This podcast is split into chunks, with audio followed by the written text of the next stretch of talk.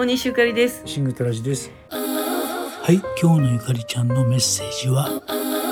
あの来年から私は10人ほどのお客さんの小さなお店でも歌おうと決めましたえー、今はその準備に追われてるぐらいね、あの、一生懸命やってます。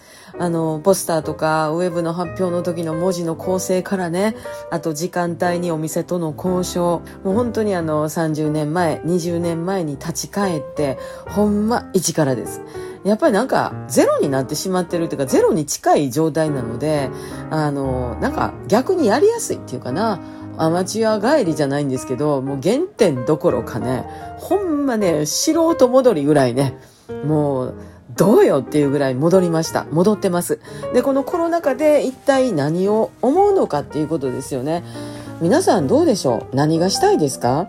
ねえ私はね、信じて、強く信じて念じてます。私は歌えるんや、絶対できるってもう信じてんねん。で、えー、何がしたいかって言われるともう稼ぎたいです。稼ぐんやっていう欲求が強くあります。歌うことが私には生きることやねんやってずっと強くね、思いすぎてるもんですから、最近あの病気忘れてますね。前までちょっと病気こうたってたんですよ。でもね、最近忘れてるんですよね。ほんまに私煩いがあるんやろうかぐらいね、思ってるんですね。これってなんか奇跡かな？奇跡っていうのもどうかと思うんですけど、あの、とてもこういうシンプルな考え方がいいことにつながるんではなかろうかと私は思ってます。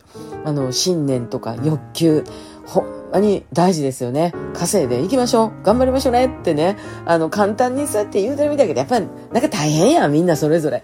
でも、あの、絶対強く思うこと、これが奇跡を生むんやと私は固く信じております。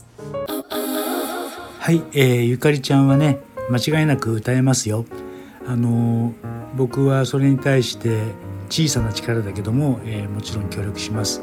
あとね何て言ってもねゆかりちゃんの歌を待っていてくれてる人が必ずいますので歌うと決めているならばその人たちのために元気に歌いましょう大西ゆかりとシングテラジでした